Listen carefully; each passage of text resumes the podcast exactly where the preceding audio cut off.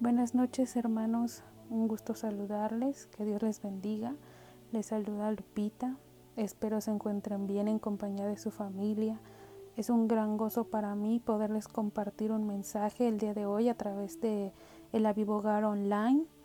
El Señor siempre está teniendo cuidado de sus ovejas. El Señor es nuestro buen pastor. No hay nada oculto que Él no pueda mostrar. Él descubre los misterios delante de sus hijos y yo declaro que nosotros estamos en el reino. Hermanos, el día de hoy me da gusto poder contactar con ustedes a través de este medio. El tema que vamos a tratar se llama Levántate, toma tu lecho y anda. Como texto principal tenemos el Evangelio de Juan capítulo 5, versículo 1 al 18 Voy a dar una lectura rápida. Estén prestos a lo que Dios nos va a hablar. Espero que ahí en sus casitas estén con su familia, reunidos, y que podamos entender que hoy Dios nos va a hablar a todos, a su iglesia, a su pueblo. Lleva como título esta porción bíblica, El paralítico de Bethesda. Dice, después de estas cosas, había una fiesta de los judíos y subió Jesús a Jerusalén. Y hay en Jerusalén, cerca de la puerta de las ovejas, un estanque, llamado en hebreo Betesda, el cual tiene cinco pórticos. En estos yacía una multitud de enfermos, ciegos, cojos y paralíticos, que esperaban el movimiento del agua, porque un ángel descendía de tiempo en tiempo al estanque y agitaba el agua, y el que primero descendía al estanque después del movimiento del agua, quedaba sano de cualquier enfermedad que tuviese. Y había allí un hombre que hacía 38 años que estaba enfermo. Cuando Jesús lo vio acostado y supo que llevaba ya mucho tiempo así, le dijo, ¿Quieres ser sano? Señor, le respondió el enfermo, no tengo quien me meta en el estanque cuando se agita el agua, y entre tanto que voy yo, otro desciende antes que yo. Jesús le dijo, Levántate, toma tu lecho y anda. Y al instante aquel hombre fue sanado, y tomó su lecho y anduvo. Y era día de reposo aquel día. Entonces los judíos dijeron a aquel que había sido sanado, es día de reposo, no te es lícito llevar tu lecho. Él le respondió, el que me sanó, él mismo me dijo, toma tu lecho y anda. Entonces le preguntaron, ¿quién es el que te dijo, toma tu lecho y anda? Y el que había sido sanado no sabía quién fuese, porque Jesús se había apartado de la gente que estaba en aquel lugar. Después le halló Jesús en el templo y le dijo, mira, así has sido sanado, no peques más, para que no te venga alguna cosa peor. El hombre se fue y dio aviso a los judíos que Jesús era el que le había sanado. Y por esta causa los judíos perseguían a Jesús y procuraban matarle, porque hacía estas cosas en día de reposo. Y Jesús le respondió, Mi Padre hasta ahora trabaja, y yo trabajo.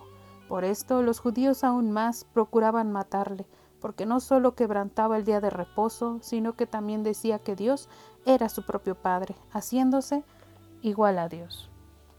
Vamos a inclinar nuestro rostro y vamos a orar rápidamente. Bendito Dios, hoy venimos delante de tu presencia, Señor, creyendo que tú estás aquí, Señor, porque donde te invocamos dos o tres, tu presencia está. Señor, hoy te pido que utilices mi boca, Señor, mi voz para poder hablar tu mensaje, que sea tu Espíritu Santo, tocando el corazón de cada uno de mis hermanos, de cada uno que tiene hambre, Señor, y sed por ti. Padre, te pido que tú sanes en esta hora, Señor, al enfermo. Señor, que seas tú a través de Jesús que mueva las aguas el día de hoy incremente la porción de fe. Señor, dejo en tus manos cada palabra, cada situación, Señor, todo lo que estamos pasando como pueblo, pueblo tuyo, Señor. Hoy declaro que tú tomas el control, Padre, y que en estos tiempos se verá reflejado un gran testimonio y tu gloria dentro de tu reino, Señor. Gracias, Señor. Bueno, hermanos, les invito a que si aún no tienen su Biblia a la mano, la puedan tomar si tienen una Biblia como eh, en familia, se puedan, puedan todos participar y ponerse de acuerdo para leer esta porción bíblica e ir entendiendo cada parte. No importa la versión que tenga, la que usted guste, puede leer. El Señor habla aún en diferentes versiones. Es parte de, de la palabra. Dice, cuando escuchamos nosotros, hermanos, hablar de milagros, los milagros de Jesús, es imposible no mencionar su presencia, ya que en esos lugares donde Él estuvo, esos acontecimientos que hasta el día de hoy han sido extraordinarios, saber de estos milagros es la evidencia de la gran gracia y misericordia de su persona, de Jesús. Hoy en día la presencia del Padre, del Hijo y del Espíritu Santo continúan manteniendo un pueblo necesitado, principalmente necesitados del poder de Dios. Ustedes se pueden imaginar qué sería de nosotros si no tuviéramos su presencia, si no estuviéramos en este tiempo de gracia y su amor nos alcanzara. El Señor es amoroso. El Señor no mira los defectos, antes mira con amor a aquellos que se arrepienten genuinamente. Hoy vamos a tocar este punto tan importante de que nos está hablando de la misericordia, ¿no? Y quiero compartirles como primer punto lo que era Bethesda. Viene del arameo, que es ciudad de gracia, ciudad de misericordia. ¿Qué significaba o por qué existía ese lugar? Dice la Biblia que era un estanque. Quiere decir que el agua no corría, no fluía.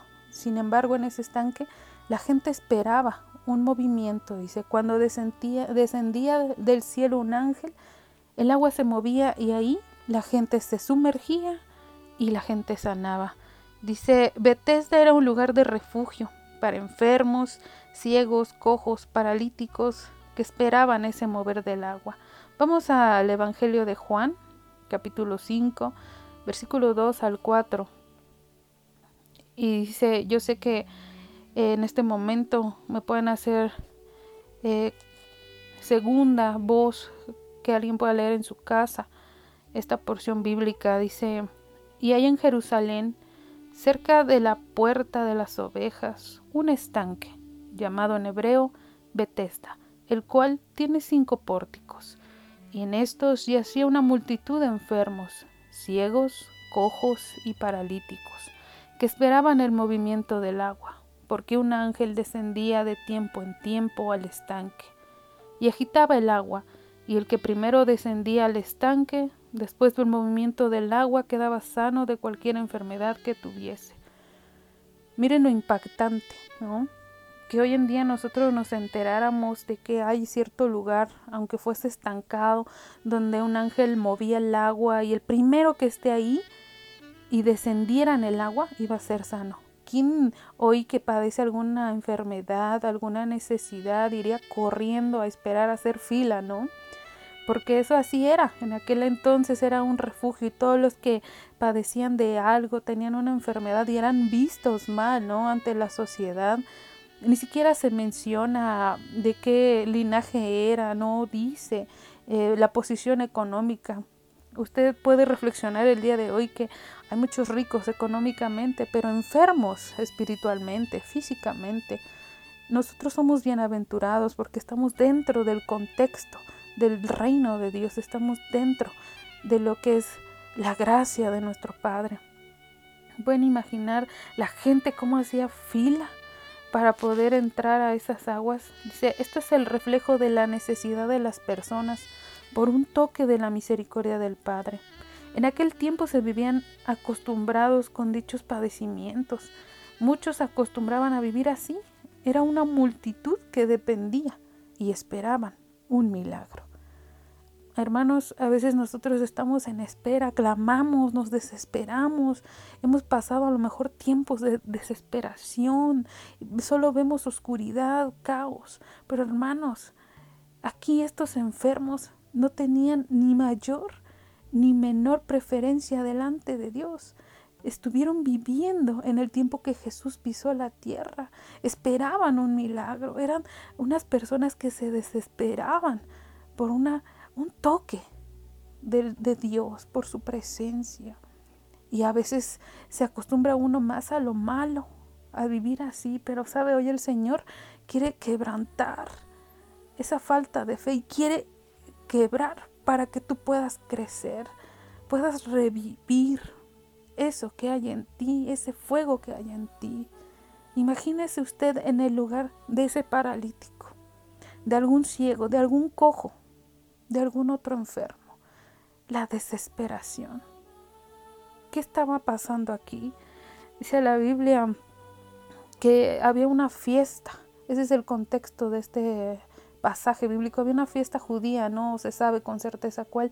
Así que Jesús tuvo que ir a Jerusalén y él fue a Bethesda. Pasó por ahí y no pasó solo. Sin embargo, esta parte, esta, esta historia nos habla de él. Específicamente, el, apóstol Juan estuvo hablando de Jesús, no habló de ningún otro, de lo que Jesús iba a provocar en ese lugar de cómo es que Jesús tiene el poder para sanar. Si lo tuvo antes, lo tiene ahora. Hermano, usted tiene que creerlo, porque esa es la fe, la activa, la fe activa que usted tiene que poner a trabajar. Acompáñame a Juan 5, del versículo 5 al 9. Que alguien más igual en su casa pueda acompañar esta lectura y repetir este pasaje. Dice, y había allí un hombre que hacía 38 años que estaba enfermo. Cuando Jesús lo vio acostado y supo que llevaba ya mucho tiempo así, le dijo, ¿quieres ser sano? Señor, le respondió el enfermo, no tengo quien me meta en el estanque.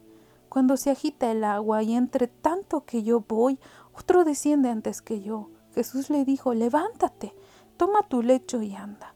Y al instante aquel hombre fue sanado y tomó su lecho y anduvo. Y era día de reposo aquel día.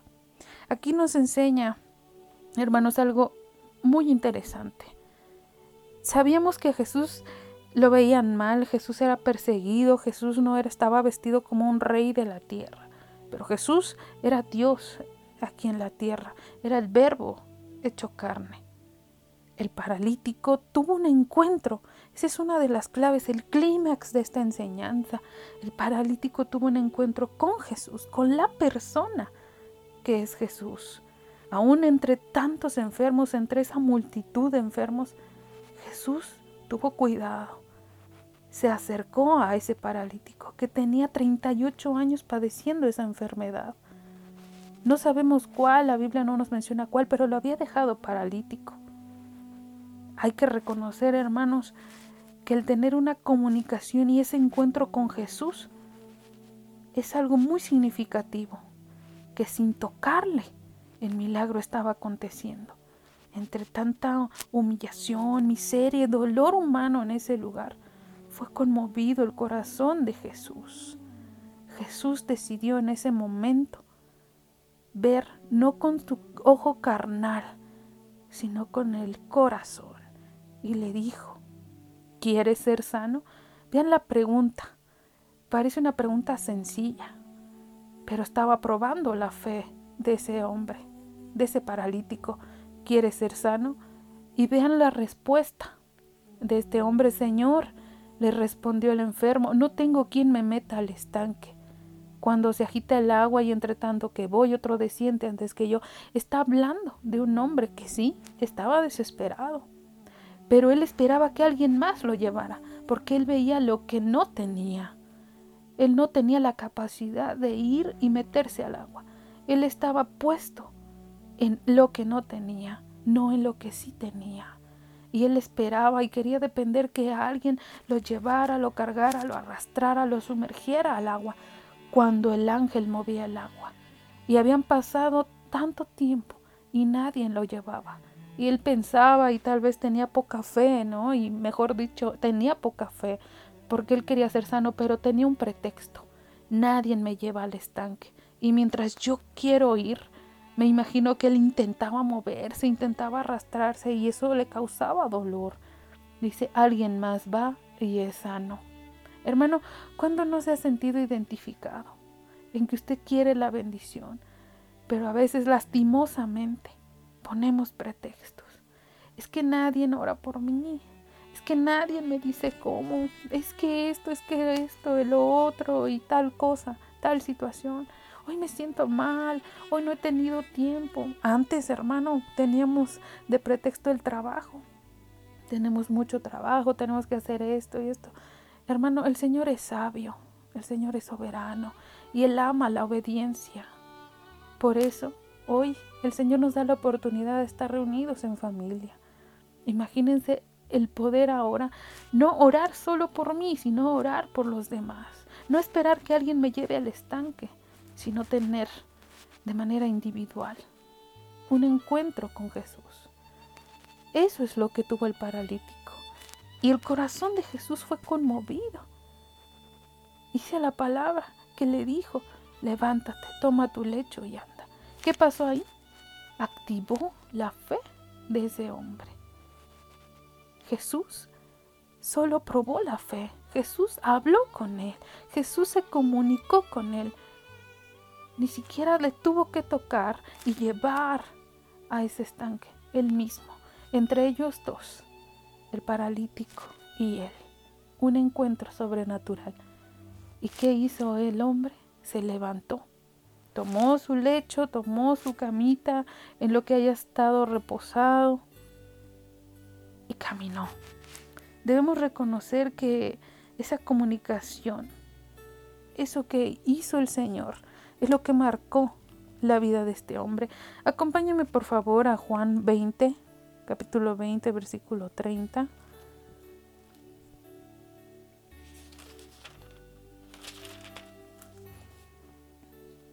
Y le damos lectura, dice, hizo además Jesús muchas otras señales en presencia de sus discípulos, las cuales no están escritas en este libro. Dice el 31, pero éstas se han escrito para que creáis que Jesús es el Cristo, el Hijo de Dios, y para que creyendo tengáis vida en su nombre. Amén, hermanos.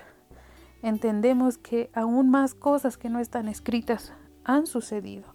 Todas estas señales son para que hoy ustedes y yo podamos ser fortalecidos y podamos experimentar una fe de otro nivel. No hay nada que estemos pasando que no sea la voluntad del Señor.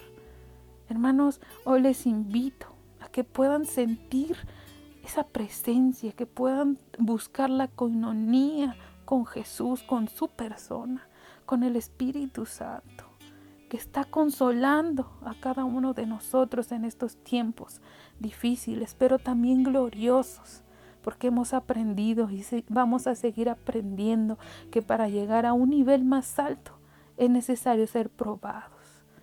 Y que hay una fe a veces que está dormida, pero cuando se activa es un avivamiento grande, que quema, un fuego que arrasa, no solo con lo malo, sino también con la duda.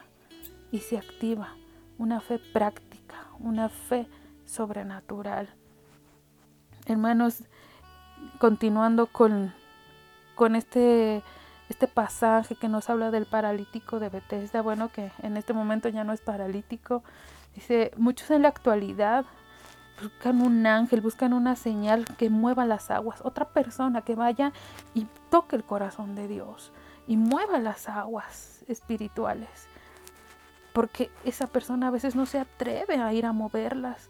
Y hoy sabemos que una de las claves es mover esas aguas a través de Jesús y la porción de fe que se nos ha dado. Muchos prefieren estar acostumbrados al hecho, a la enfermedad, sin moverse. Están esperando un milagro. Ya estoy enfermo, tengo tal y tal enfermedad, es la voluntad de Dios. Ya me voy a quedar así. Ni modo, no viene un ángel, no viene Dios, nadie viene a ayudarme. Empezamos a, deprimirnos, empezamos a pensar negativo.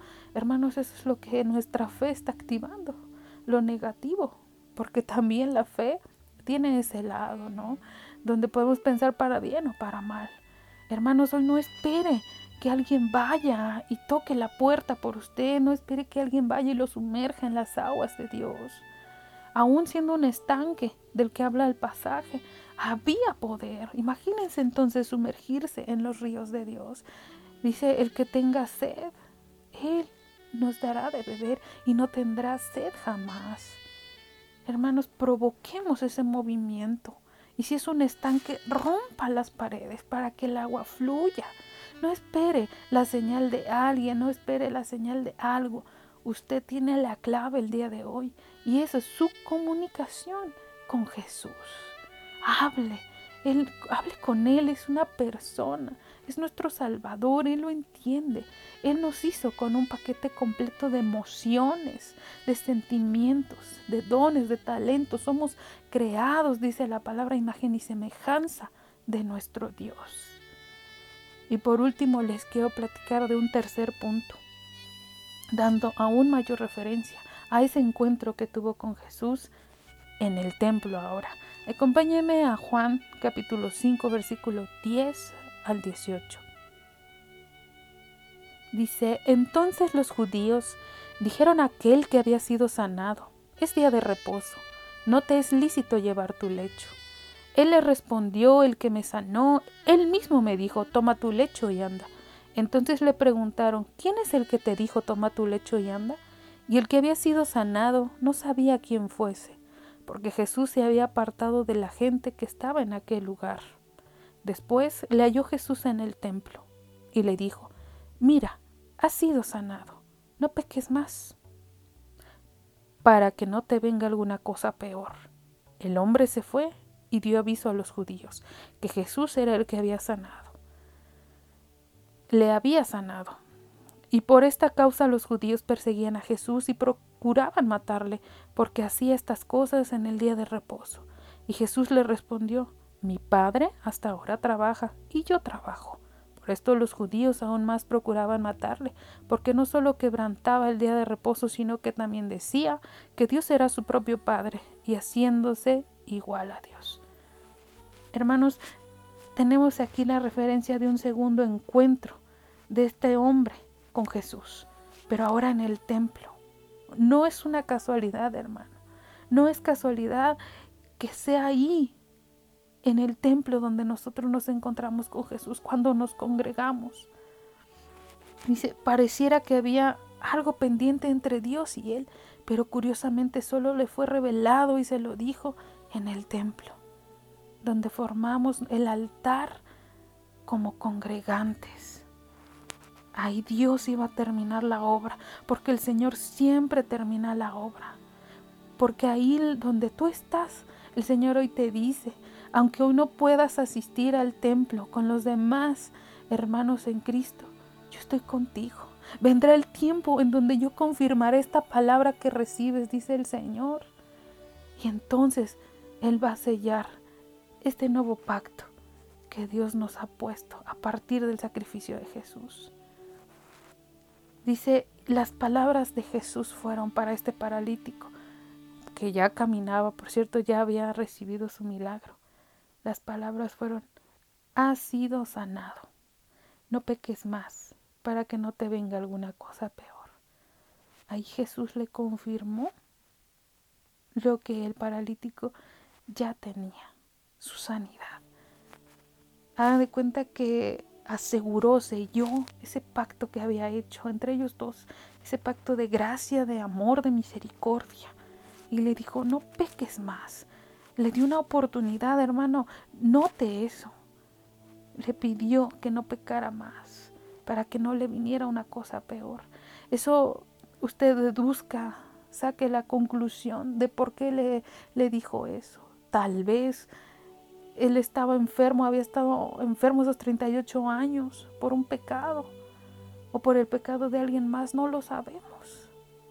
Pero le aconsejó, le recomendó que no pecara más. Pero vea nuestro Dios cuán justo y misericordioso es que antes de exhortarlo ya lo había sanado. Hermano, hermana, donde usted está, tenga seguridad que el Señor le dio su milagro si usted le ha buscado. No espere que alguien vaya, toque la puerta, le profetice, le ministre sanidad. Es Jesús y usted en este tiempo. Viene un tiempo tremendo, viene algo extraordinario.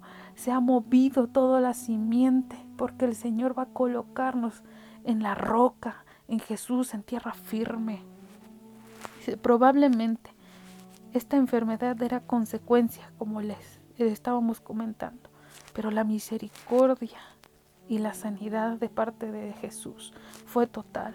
Aún después del milagro suscitado, fíjense, lo acabamos de leer, juzgaron y criticaron a Jesús.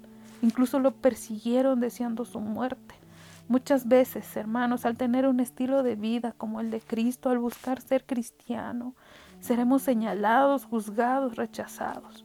Pero tenemos la certeza que le servimos a Él y solo a Él, así como Jesús vino a servir.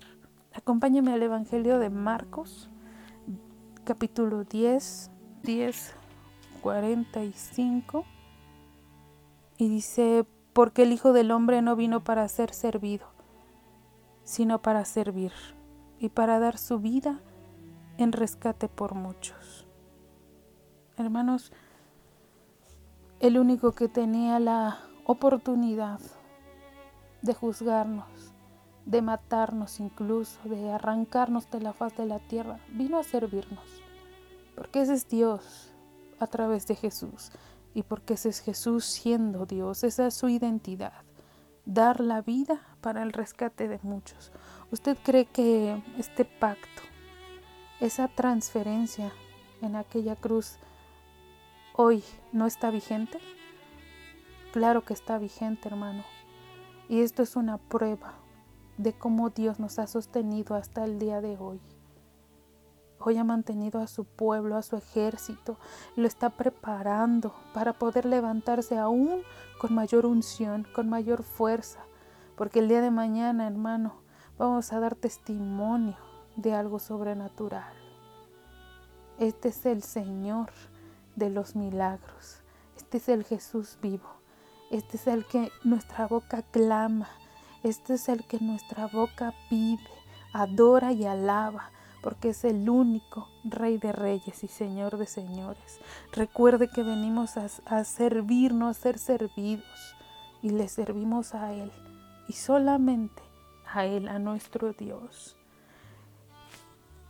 Hoy podemos entender que este hombre, este hombre de Bethesda estaba necesitado como nunca, desesperado, como a veces nosotros lo estamos.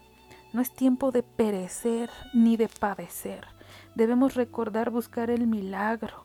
Ya no la enfermedad, no busque el dolor, busque la sanidad que Dios ya le dio, el milagro que está en usted. El Señor te dice hoy, levántate, toma tu lecho y anda. No como una opción, te la está dando como evidencia segura de tu milagro.